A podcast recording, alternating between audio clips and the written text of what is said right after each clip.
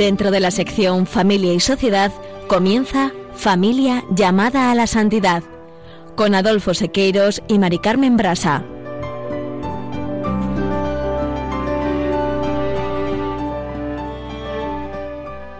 Muy buenos días, queridos oyentes de Radio María y Familia Radio María. Bienvenidos un lunes más al programa Familia llamada a la Santidad. Hoy comenzamos un nuevo capítulo, el capítulo 7 del directorio, las estructuras, servicios y responsables de la pastoral matrimonial y familiar, que examinaremos como en capítulos anteriores a la luz de la familia del consorcio y la Amor y Leticia dedicando el programa de hoy a la familia como primera y fundamental estructura protagonista de la pastoral.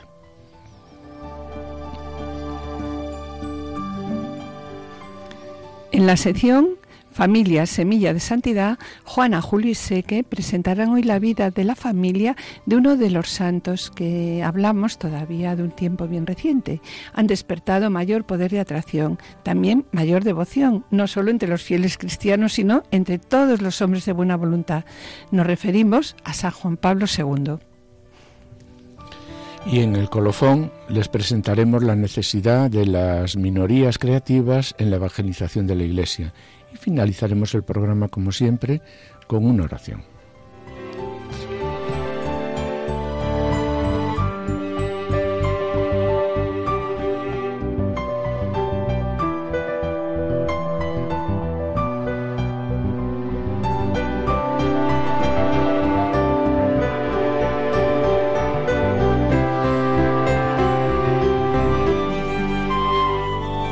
Directorio de la Pastoral Familiar.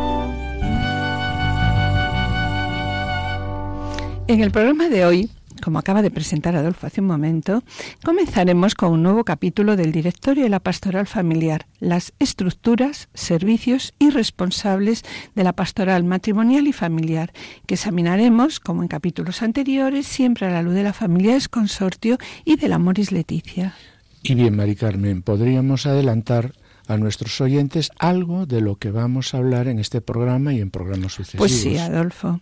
En este capítulo reflexionaremos sobre la responsabilidad que tiene toda la comunidad eclesial y las propias familias en la pastoral matrimonial y familiar, destacando algo muy importante, que todos somos iglesias, cada uno está claro según su vocación y misión, y que por tanto, y esto tenemos que ser conscientes de ello, todos somos responsables de la pastoral familiar. Así es, Mari Carmen, y está claro que esta responsabilidad comienza por las mismas familias, las cuales no solo son objeto de evangelización, sino que también son sujeto de evangelización. Las familias, por tanto, deben evangelizar en primer lugar dentro de su propia familia y en segundo lugar a las demás familias, como indican continuamente tanto la familia del consorcio como la María Leticia. Sí, y a continuación hablaremos como así lo destaca el directorio de la comunidad parroquial, puesto que ésta goza de una cercanía privilegiada a la vida de las familias. La parroquia vive con ellas las penas y las alegrías, celebra los sacramentos y medita la palabra de Dios. Además, también veremos cómo la comunidad parroquial cuenta también con el apoyo de la Delegación Diocesana de Pastoral Familiar, la cual tiene la responsabilidad de organizar y coordinar planes, grupos, actividades y formación. Sí, y también el directorio destaca la necesidad de nuevo impulso a los movimientos familiares de la Iglesia. En este capítulo hablaremos también de la necesidad de unos centros de orientación familiar, que bien organizados, que ofrezcan una variedad de ayudas efectivas a las familias, siendo, eh, como nos dice el directorio, los COF, los centros de orientación familiar, uno de los puntos de referencia para la pastoral familiar. Y para la vivencia cristiana de la paternidad responsable, han de ser promovidos los centros de enseñanza, de métodos naturales y de conocimiento de la fertilidad. Quiero añadir también la necesidad de los centros eclesiales de estudios sobre matrimonio, familia y bioética, cuya misión es la formación de agentes de pastoral familiar. Y en este capítulo se destaca... Sí, también la importancia de la subcomisión episcopal para la familia y defensa de la vida, ¿no? Sí, y finaliza este capítulo mencionando los diferentes responsables de la pastoral familiar. Obispos como primeros responsables de la pastoral familiar en las diócesis, los presbíteros, que han de instruir a los fieles en el Evangelio del matrimonio, la familia y la vida, así como los matrimonios y familias que son también protagonistas y responsables de la pastoral familiar. Y el documento añade también la importancia de religiosos y consagrados en la pastoral familiar, pues según su propio carisma. Y por último, menciona el documento la importancia de los laicos, pero tienen que ser laicos especializados en las diversas áreas de la pastoral familiar, nos dice el documento, y que estén pues bien formados en el Evangelio de la familia y de la vida, ¿no? La verdad es que sobre todos estos puntos que acabamos de enumerar, Mari Carmen, y que trata el capítulo 7 del directorio, los iremos desarrollando en programas sucesivos. Está claro que no partimos de cero, puesto que en todas las diócesis de España existen ya todas estas estructuras, ya propuestas por la familia del consorcio y el directorio de la pastoral familiar de la Iglesia España. De ahí que nuestra misión en nuestra querida Radio de la Virgen eh, sobre este capítulo es dar difusión a lo que existe, y recordar que ante las dificultades que se presentan en nuestras familias podemos acudir a la Iglesia, que quiere llegar a las familias siempre con humilde comprensión. Y de la misma manera que cuando tenemos una necesidad material sabemos que podemos acudir a Cáritas parroquial, pues ante otro tipo de dificultades y problemas, pues tenemos que saber que podemos acudir a las parroquias y para eso en ellas se están constituyendo eh, los llamados equipos de familia y vida eh, con, personas formadas y especializadas ¿no? y que tienen pues una gran capacidad de acogida y acompañamiento y este es el deseo de la nueva exhortación cuando nos dice que la misión de la Iglesia y leo es acompañar a cada una y a todas las familias para que puedan descubrir la mejor manera de superar las dificultades que se encuentran en su camino. Pero es verdad también, y es una preocupación, ¿no? Que las familias, pues, no reconocen en la Iglesia esta capacidad de ayuda y sobre todo en los momentos difíciles y en muchas ocasiones las familias se sienten solas como ya lo proponía, ¿no? La familia es consorte y lo recuerda de nuevo la Moris Leticia que nos dice en esta situación es necesario plantearse una pastoral de acompañamiento. ¿Y qué supone esto? Pues esto supone una fuerte conversión pastoral. Está claro que esta no es una empresa fácil, pero lo importante, y así nos lo propone la exhortación, es comenzar a poner los cimientos de este profundo cambio pastoral, que es lo que nos pide. Bien, mm, después de esta introducción, ¿no, Mari Carmen? Eh, querría destacar lo que dice el directorio en el apartado 264. Y leo. Por ser la pastoral familiar una acción vertebradora de la pastoral de la Iglesia, le corresponde a toda la comunidad eclesial la tarea de llevarla a cabo. Sin embargo, al ser la vida de las familias el fin de toda esta pastoral, las familias son también los sujetos primeros de la misma. Sí, sobre esto, Adolfo, quiero insistir que ya en muchos momentos hemos presentado a la familia como sujeto de evangelización, como iglesia doméstica y santuario de la vida. Está claro que este es un campo apostólico amplio y complejo y también delicado, al que todos debemos dedicar energía y entusiasmo, eh, con el objetivo como lo proponen los papas, de promover en las familias el Evangelio y en la Iglesia el Evangelio de la familia y de la vida.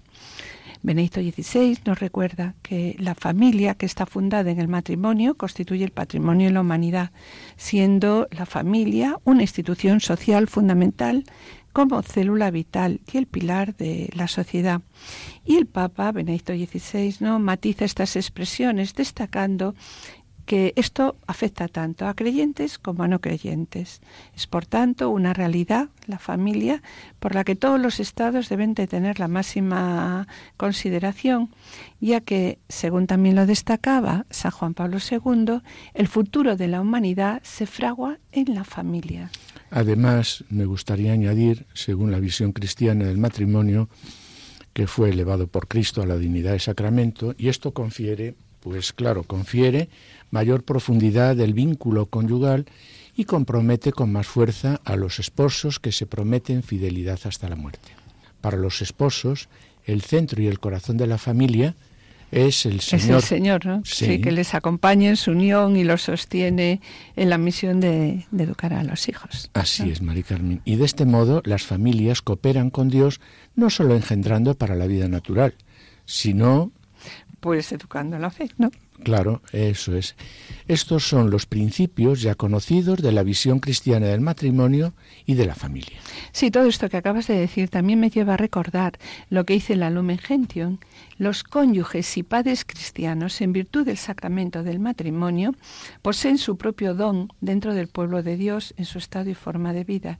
Y por eso no solo reciben el amor de Cristo, convirtiéndose en comunidad salvada, sino que también están llamados a transmitir a los hermanos el mismo amor de Cristo, pues haciéndose así comunidad salvadora. Y de esta manera la familia cristiana se hace símbolo, testimonio y participa así de la maternidad de la Iglesia.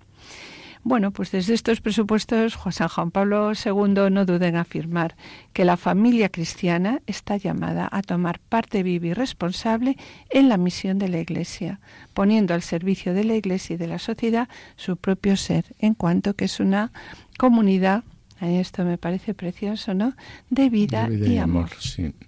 Y sobre esto que nos acaba de proponer la Iglesia nos preguntamos, si yo apenas tengo tiempo, si no estoy formado, ¿Cómo puedo ayudar a otras familias? Bien, pues la respuesta la da la familia consorcio cuando dice la participación de la familia en la Iglesia debe realizarse según una modalidad comunitaria.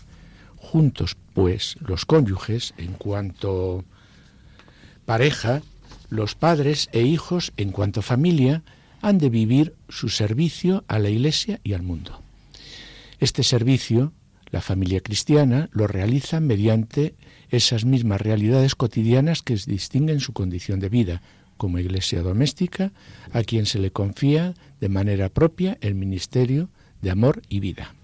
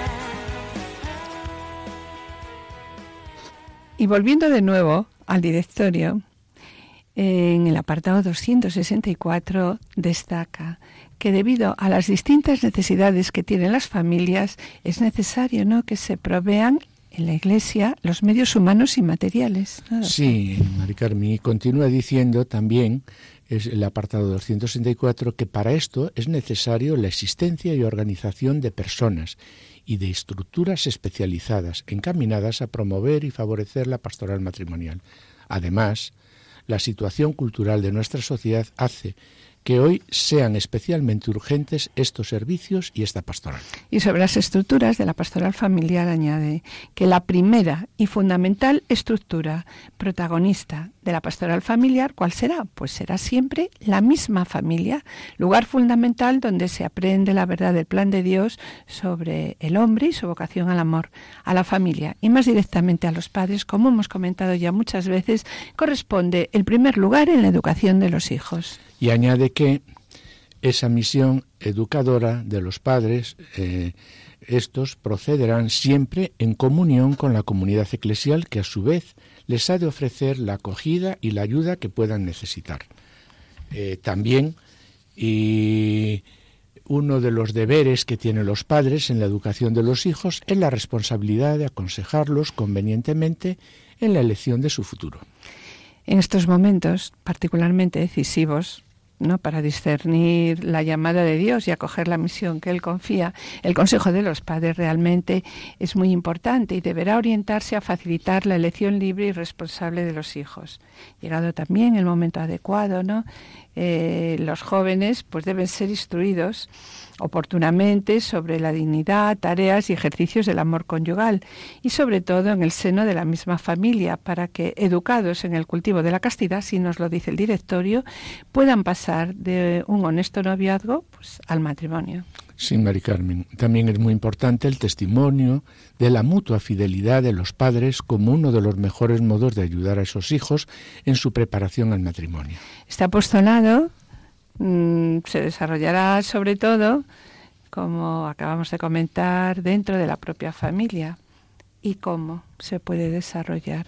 Pues en primer lugar con el testimonio de la vida, con los gestos de amor entre sus miembros, con la formación cristiana de los hijos, esto es muy importante, ¿no? Con la ayuda dada para su maduración en la fe, con la educación en la castidad, aunque creamos que está pasado de moda, con la preparación a la vida, con la vigilancia para preservarles de los peligros ideológicos y morales por los que a menudo se ven amenazados eh, a medida que se van insertando en la comunidad eclesial y civil, con la asistencia y el consejo en la elección de la vocación, con la ayuda mutua entre los miembros de la familia para el común crecimiento humano y cristiano. Claro, Mari Carmen, este es el apostolado de la familia que, por otra parte, se irradiará con obras de caridad espiritual y material hacia las demás familias, especialmente a las más privadas de ayuda y apoyo, como son los necesitados, los enfermos, los ancianos, los huérfanos, los cónyuges abandonados, las madres solteras y aquellas en situaciones difíciles que sienten la tentación de abortar. Sí, además quiero recordar eh, sobre la evangelización en la familia, que ya también lo hemos comentado muchas veces, que el primer momento en que somos acompañados en la fe es en la familia. Normalmente ha sido nuestra madre, padre o abuelos quienes nos han enseñado las primeras oraciones y además acompañadas siempre estas oraciones con una caricia o un beso. También ha sido la mano de nuestra madre o nuestro padre que nos ha acompañado a misa. Y así hemos ido conociendo poco a poco y de un modo amable y maternal la Iglesia y la, y la fe. El Papa Francisco es consciente de ello y así nos lo dice en el número 260 del Amor y Leticia, cuando dice la familia no puede renunciar a ser un lugar de sostén, de acompañamiento, de guía, aunque deba reinventar sus métodos y encontrar nuevos recursos. Se trata, por tanto, en primer lugar, dar y hacer creer que se puede crecer en ese amor, en la convivencia propia en la familia, en donde la fe encuentra su lugar natural de transmisión. Y en la Moris Leticia 288 también dice, los padres que quieren acompañar la fe de sus hijos deben estar atentos a sus cambios, porque saben que la experiencia espiritual no es algo que se imponga, sino que se debe proponer. De ahí que la exhortación a Moris Leticia expone a continuación también los procesos negativos que existen en la familia cuando falta este acompañamiento diciendo, de otro modo, nuestra vida en familia dejará de ser un lugar de comprensión, acompañamiento y estímulo y será un espacio permanente de tensión o también pues de mutuo castigo.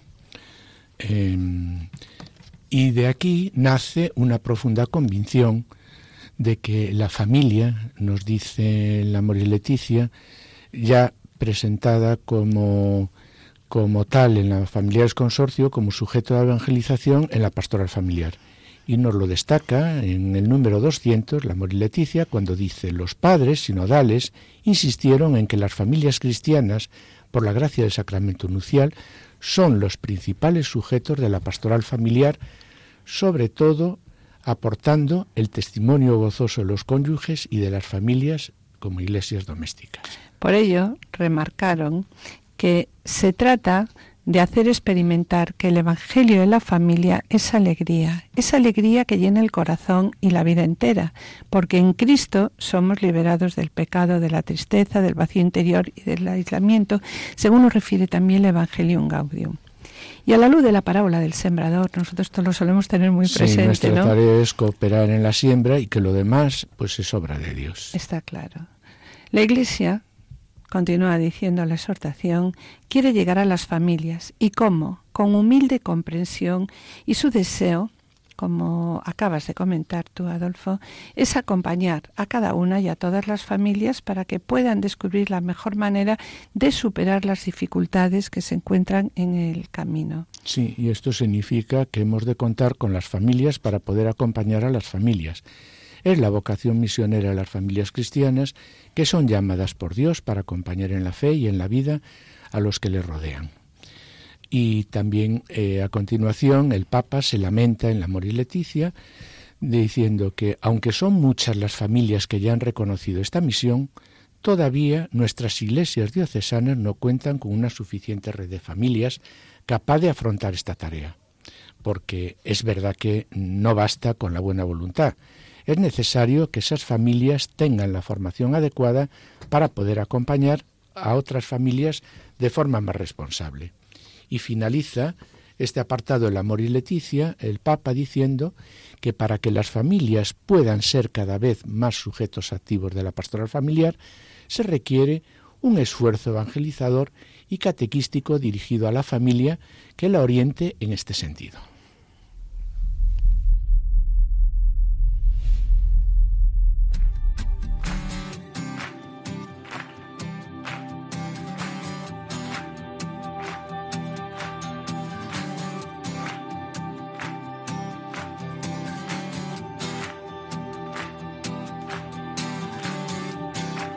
Tú me haces cantar,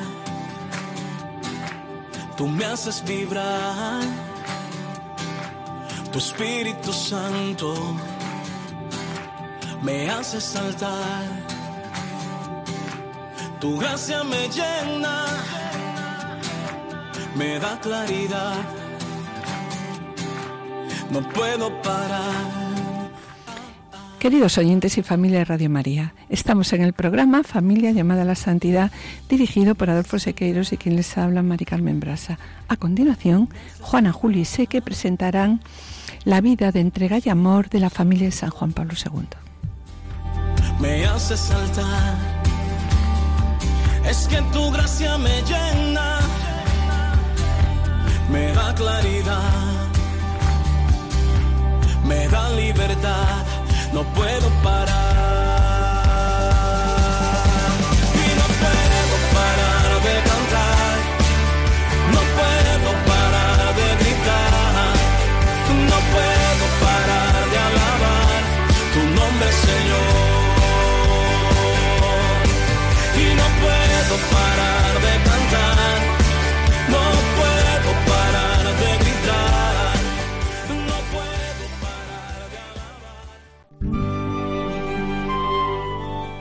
Familia, semilla de santidad.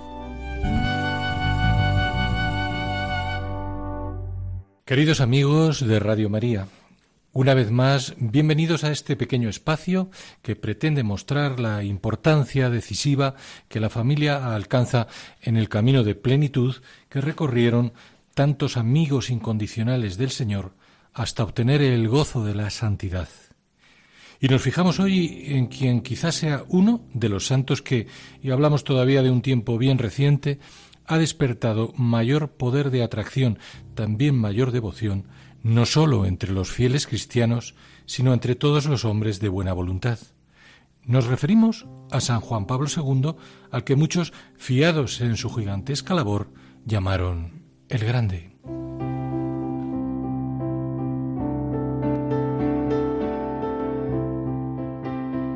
Sin embargo su camino hacia la gloria estuvo sembrado, sobre todo en esos años que van componiendo la arquitectura espiritual y humana de una persona, de una cadena de sucesos infelices donde se mezclan las vicisitudes familiares y la trayectoria histórica más adversas.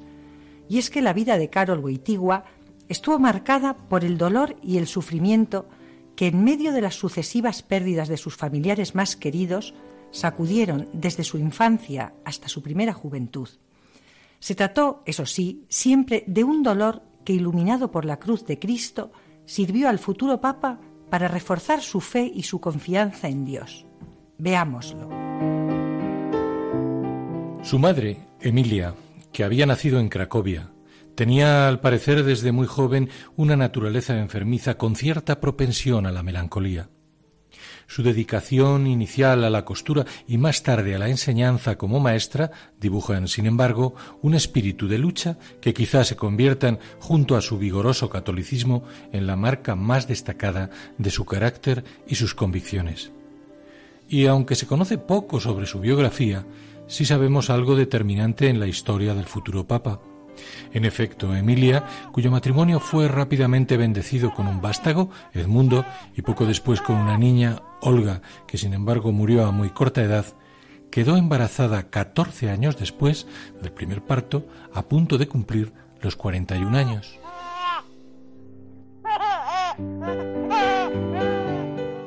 La sorpresa y el temor fueron grandes, dado que, aparte de lo tardío del embarazo, la salud de doña Emilia era muy delicada, sufría importantes problemas renales y su corazón, afectado por una enfermedad congénita, se hallaba muy debilitado, a lo que se añadía la grave situación política y económica que vivía Polonia recién terminada la Primera Guerra Mundial.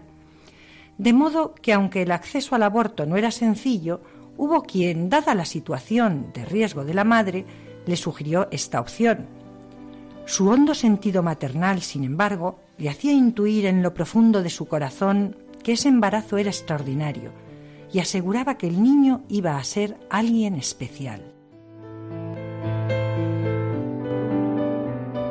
En efecto, apoyada en todo momento por su marido, eligió darle vida a su hijo, confió en Dios y aceptó el desafío. Se cumplía así lo que mucho más tarde ya pontífice, diría al hablar de la mujer. En virtud de su vocación al amor, la mujer no puede encontrarse a sí misma si no es dando amor a los demás. En realidad, su fe, como también la de su padre, era muy grande y así era percibida por todos, incluso en sencillos signos externos, como que en la entrada de su hogar se levantaban una pila de agua bendita y un altar dedicado al Sagrado Corazón. Sin duda los dos sabían que Dios y la Virgen ayudarían a su hijo, como así resultó ser. A buen seguro que el ejemplo de confianza y de fe frente a los peligros de la vida influirían en buena medida en el espíritu decidido y valiente de Carol, de quien ya papa recordamos su acendrada defensa de la vida. La vida humana debe ser respetada y protegida de manera absoluta desde el momento de la concepción, y sus palabras de confianza tantas veces repetidas. No temáis, abrid más todavía, abrid de par en par las puertas a Cristo.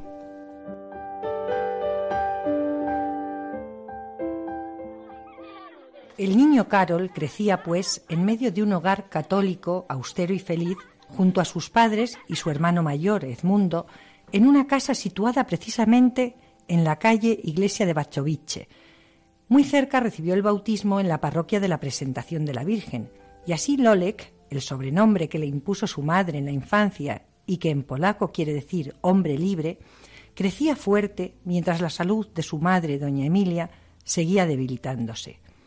De modo que a punto de recibir Carol por primera vez a Jesús sacramentado, justo a los nueve años, muere doña Emilia. Un hecho que sin duda supone otro acontecimiento decisivo en la vida del pequeño.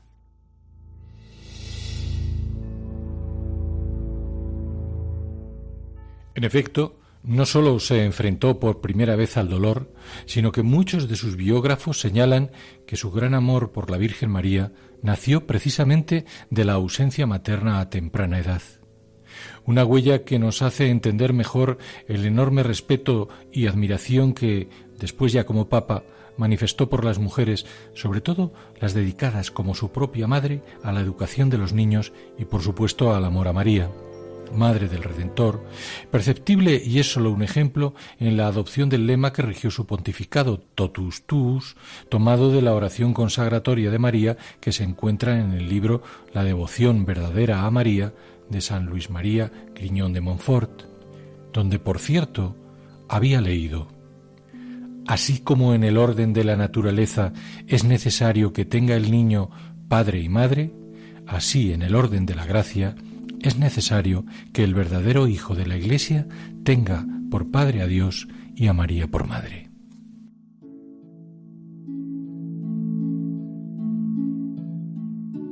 En ausencia de la madre, fue su padre, también de nombre Carol, quien intentó multiplicarse para cubrir el vacío en la crianza de sus hijos también en la educación espiritual. Así, al joven Carol, el día de su primera comunión, con nueve años, le impuso un escapulario que nunca abandonaría y que era signo de su amor indeleble a la Virgen. A partir de ese momento también acompañaría a su padre todos los días a la Santa Misa.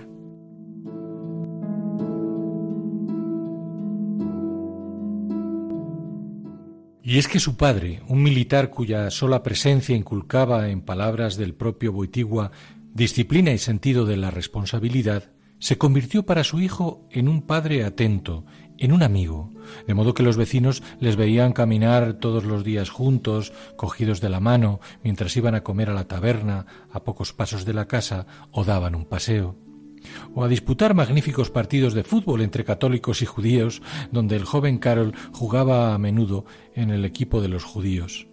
Era, como más tarde lo fue su estrecha amistad con una joven judía, Ginka Dia, un pequeño signo de la apertura con que ya en su papado concibió la diversidad de confesiones.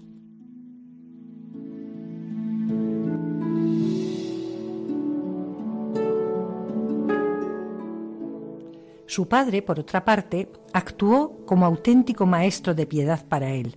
Como escribiría el propio Carol, ocurría, y es algo que el futuro Papa no olvidaría en toda su vida, que a veces me despertaba por la noche y me encontraba a mi padre rezando de rodillas. Además, con frecuencia, papá Carol llevaba a sus dos hijos en peregrinación al santuario de Calvaria Sebridosca, dedicado a la crucifixión del Señor, donde ya siendo papa, Juan Pablo II acudiría muchas veces antes de tomar decisiones importantes. En ese mismo camino espiritual consta, en 1931, una peregrinación de padre e hijo a Czestochowa para visitar la imagen de la Madonna Negra, patrona de Polonia.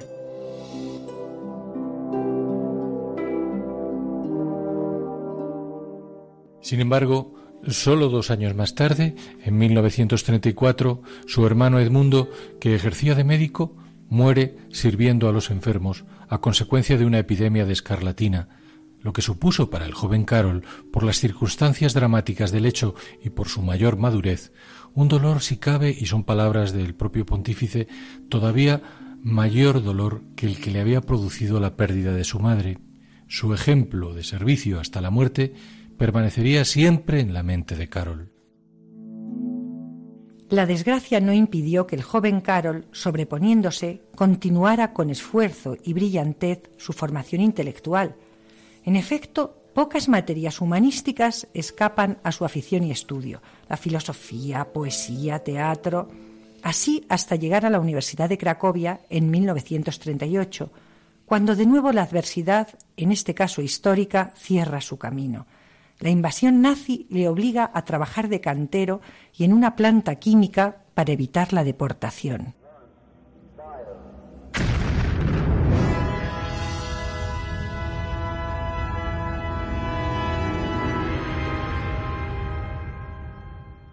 A lo que dos años después sigue la muerte de su padre.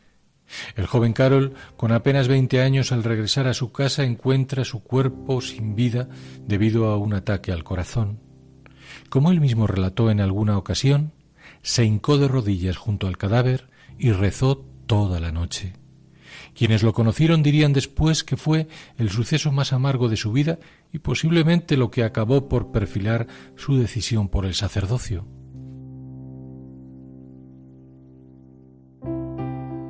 Después llegarían duros tiempos de clandestinidad y de dolor en medio primero de la guerra y el holocausto judío y después, tanto en el seminario como en el ejercicio sacerdotal, de la persecución de la fe católica por las autoridades comunistas. Así hasta su coronación papal en 1978, lo que abriría paso a un pontificado, aunque atravesado por sucesos convulsos, enormemente fructífero porque sobre el cúmulo de dificultades siempre emergió la fortaleza y la grandeza de un papa cuyo espíritu vigoroso había sido edificado, como señala uno de sus biógrafos, en su continuo contacto con el sufrimiento, pero sobre todo en el modo de aceptarlo y de crecer en él.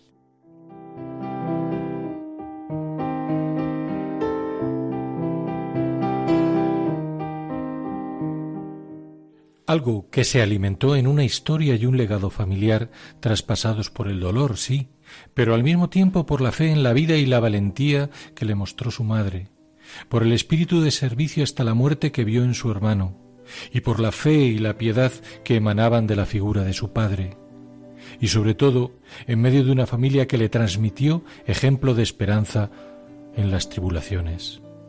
Una experiencia que San Juan Pablo II, el Papa de las familias, quiso transmitir en numerosas ocasiones, por ejemplo en aquella en que las exhortaba con estas palabras, No tengáis miedo a los riesgos. La fuerza divina es mucho más potente que vuestras dificultades.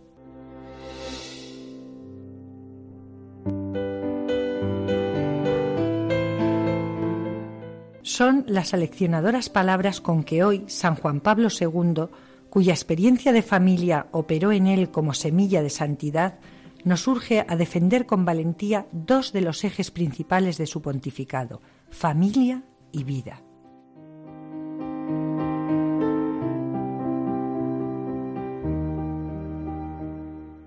Y así, esperando que esta exhortación se convierta en algo vivido dentro de nuestras familias, nos despedimos Dios mediante hasta el próximo espacio de Familia Semilla de Santidad.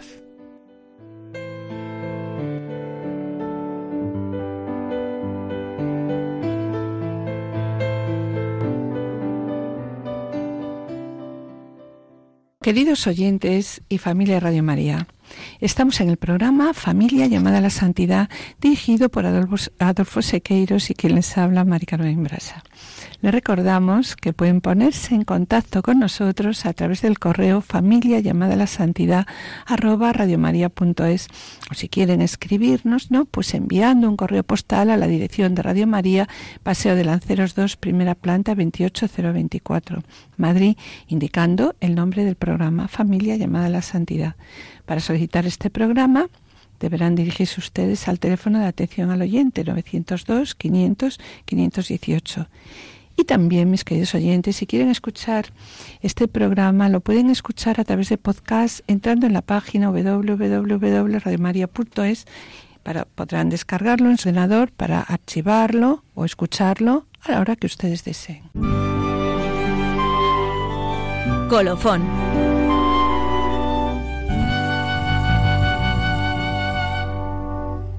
Hoy, queridos oyentes, queremos comentar la experiencia vivida en el Congreso sobre la familia cristiana y la escuela católica, minorías creativas para la renovación de la sociedad.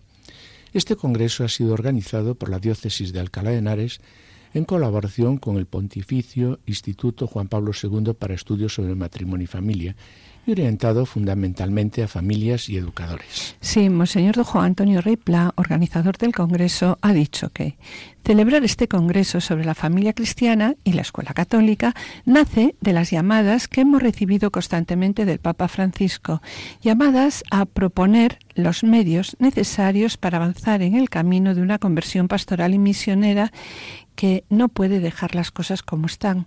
Y así lo refleja también el Evangelium Gaudium. Y al mismo tiempo, también la recepción de la exhortación por sinodal Amoris Leticia nos invita a la colaboración con quienes tienen derecho deber de educar. Como dice el Papa Francisco, la Iglesia está llamada a colaborar con una acción pastoral adecuada para que los propios padres puedan cumplir con su misión educativa. Y la Iglesia siempre debe hacerlo, ayudándoles a valorar su propia función y también a reconocer que quienes han recibido el sacramento del matrimonio, y esto es importante, se convierten en verdaderos ministros educativos, porque cuando forman a sus hijos, pues están edificando a la Iglesia y al hacerlo aceptan una vocación que Dios les, les propone y así pues esto es lo que nos refiere el Amoris Leticia. ¿no? Sí, y el tema del Congreso ha estado centrado en la familia cristiana y la escuela católica como minorías educativas para la renovación de la sociedad, siendo este germen de esperanza que promueve constantemente la nueva evangelización.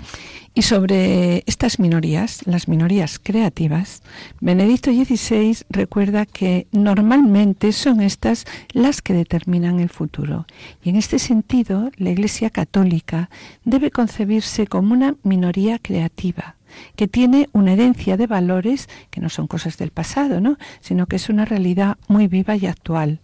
Sí, y nos ha ayudado para comprender también el concepto de minorías creativas y la responsabilidad que todos tenemos en estos momentos el discurso de Ratzinger del año 2004 cuando dice, el destino de una sociedad depende siempre de minorías creativas. Los cristianos creyentes deberían concebirse a sí mismos como tal minoría creativa y contribuir a que Europa recobre nuevamente lo mejor de su herencia y esté al servicio de toda la humanidad. Sí, hace ya muchos años, ¿no? Ratzinger hablaba de la situación de la Iglesia del futuro. Y la Iglesia, decía entonces Ratzinger, se reducirá en sus dimensiones y hará falta recomenzar de nuevo. Pero de esta prueba, ¿qué va a pasar? Pues saldrá una Iglesia que habrá sacado una gran fuerza. Para empezar, decía no sé, con una mente futurista, ¿no? La Iglesia se reducirá numéricamente. Los datos estadísticos muestran tendencias irrefutables. En este sentido, afirmaba eh, eh, Benedicto XVI, se reduce la posibilidad de identificación entre pueblo e iglesia en determinadas áreas culturales. Y debemos tomar nota con sencillez y realismo, nos advertía. Sí, y continuaba diciendo, fijémonos en la iglesia de los primeros tres siglos. ¿Cómo era esa iglesia? Era una iglesia pequeña y sin ser por eso una comunidad sectaria. Era una iglesia que no estaba cerrada en sí misma, sino que sentía una gran responsabilidad respecto a quienes, a los pobres, a los enfermos, es decir, respecto a todos los necesitados. Bueno, pues esta conciencia también dice de no ser un club cerrado, sino estar abierto a la comunidad en su conjunto, siempre ha sido un componente eliminable en la Iglesia. Debemos ser, afirmaba Ratzinger, sobre todo misioneros, en el sentido de volver a proponer a la sociedad aquellos valores que son los fundamentos de la sociedad misma, cuando hablamos de responsabilidad misionera, ¿qué significa esto? Significa precisamente, como dice Ratzinger, intentar una nueva evangelización.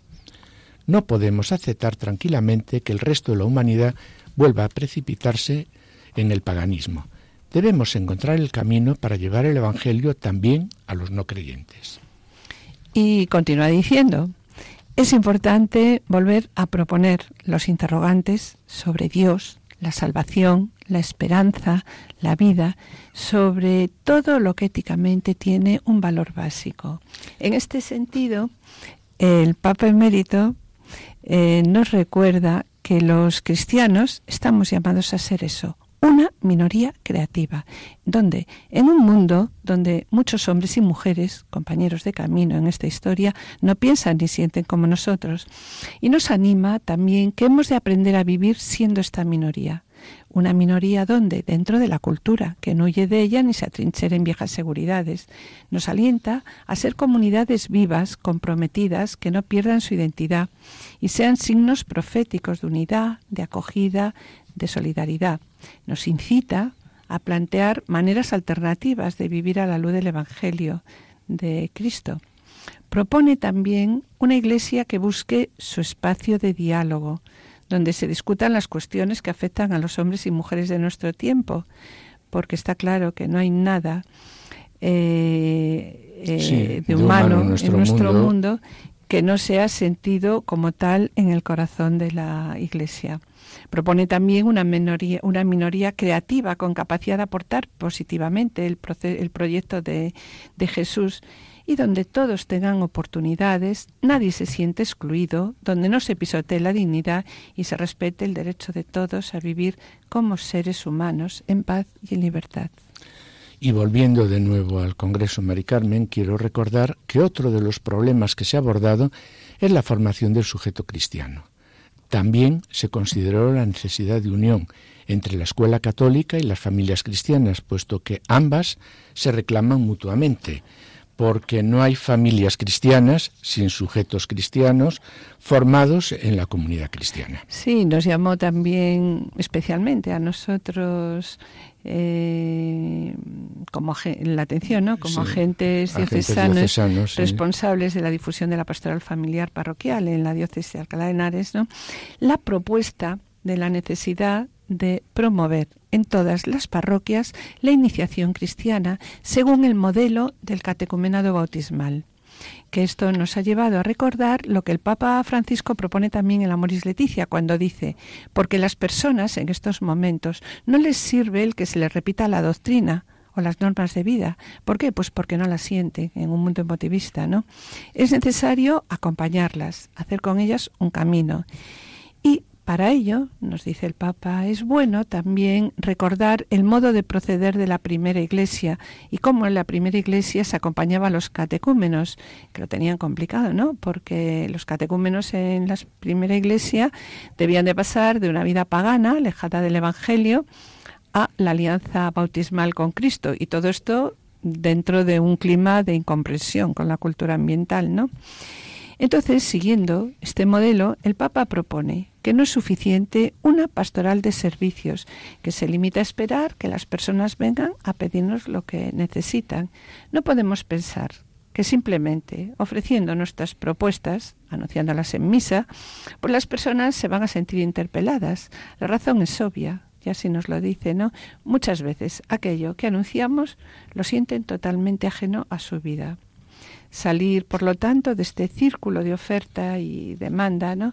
Tiene mucho que ver con el anuncio del querigma, como ya señalaba Pablo VI, y es una de las claves de la nueva evangelización. Pero sobre ello, la Moris Leticia ahora nos pide una novedad. Inserta a las personas en un proceso en el que está implicada toda la comunidad. Por tanto, la propuesta del Congreso es la de gestar, la de formar nuevos cristianos, que es lo que realmente pretende la nueva evangelización. Sí, Mari Carmen, y de todo ello se deduce que la familia y la pequeña comunidad cristiana son los espacios donde están itinerarios, eh, están existen estos itinerarios eh, para la familia, donde deben darse para poder generar cristianos adultos que sean capaces de poseerse y donarse en todos los ámbitos, de amar y de ser amados como Cristo en la cruz. Y con estas condiciones a la escuela católica le corresponde educar, pues en qué? En el arte de vivir como cristianos en la sociedad de la posverdad. Eh, y en el Congreso, pues también se ha propuesto que la familia, comunidad cristiana y la escuela son los pilares para la verdadera renovación a la luz de la doctrina social de la Iglesia. Por tanto, dice, corromper la familia y la escuela hace imposible el bien común. Sí, además, la base doctrinal de la sana laicidad, según Benedicto XVI, en 2006 nos decía que implicaba que las realidades terrenas deben de gozar de una autonomía educativa de la esfera eclesiástica, pero no del orden moral. Y el Papa Francisco también, el Evangelium Gaudium, dice, debemos recuperar el magisterio de la Iglesia Católica sobre el reinado social de Cristo. La propuesta es el reino de Dios. Se trata de amar a Dios que reina en el mundo en la medida en que logre reinar entre nosotros, la vida social será ámbito de fraternidad, de justicia, de paz y de dignidad para todos.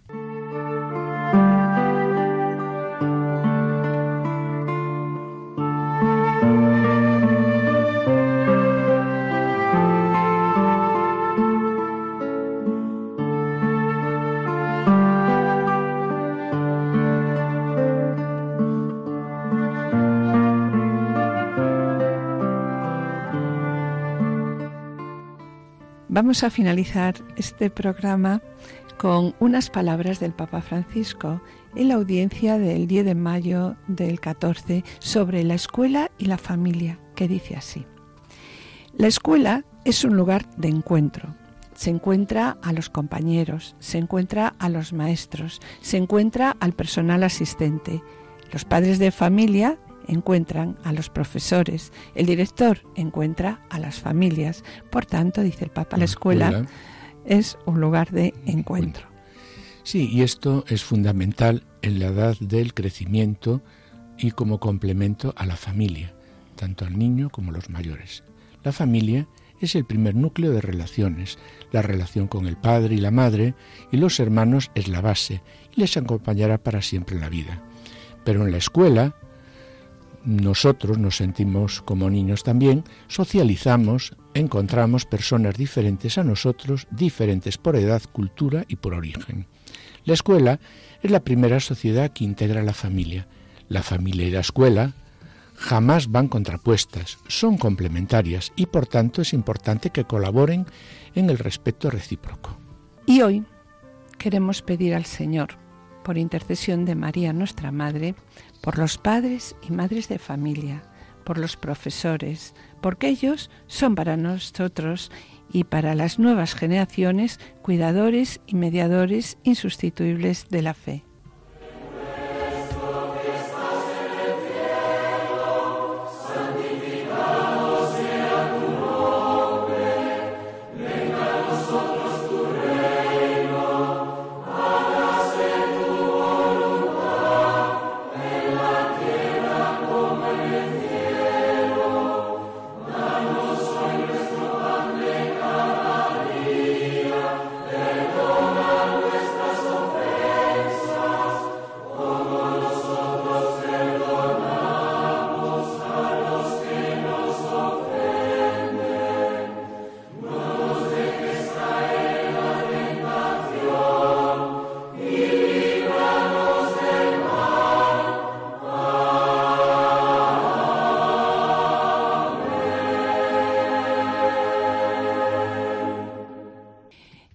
Queridos oyentes, con pena tenemos que despedirnos.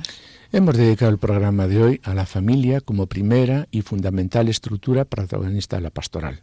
Y en la sección Familia Semilla de Santidad, Juana Julio y Seque han presentado la vida de la familia de San Juan Pablo II. Y ya en el colofón les hemos presentado la necesidad de las minorías creativas en la evangelización de la Iglesia, finalizando, como siempre, el programa con una oración.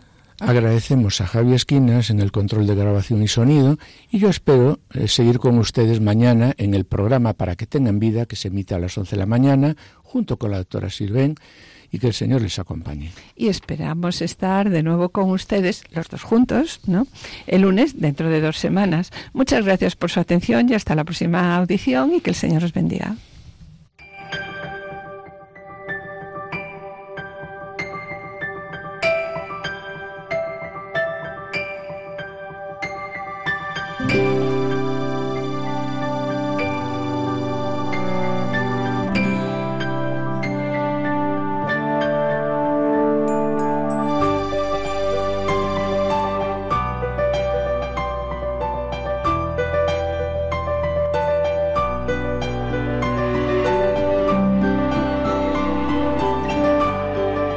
Han escuchado Familia llamada a la santidad con Adolfo Sequeiros y Mari Carmen Brasa.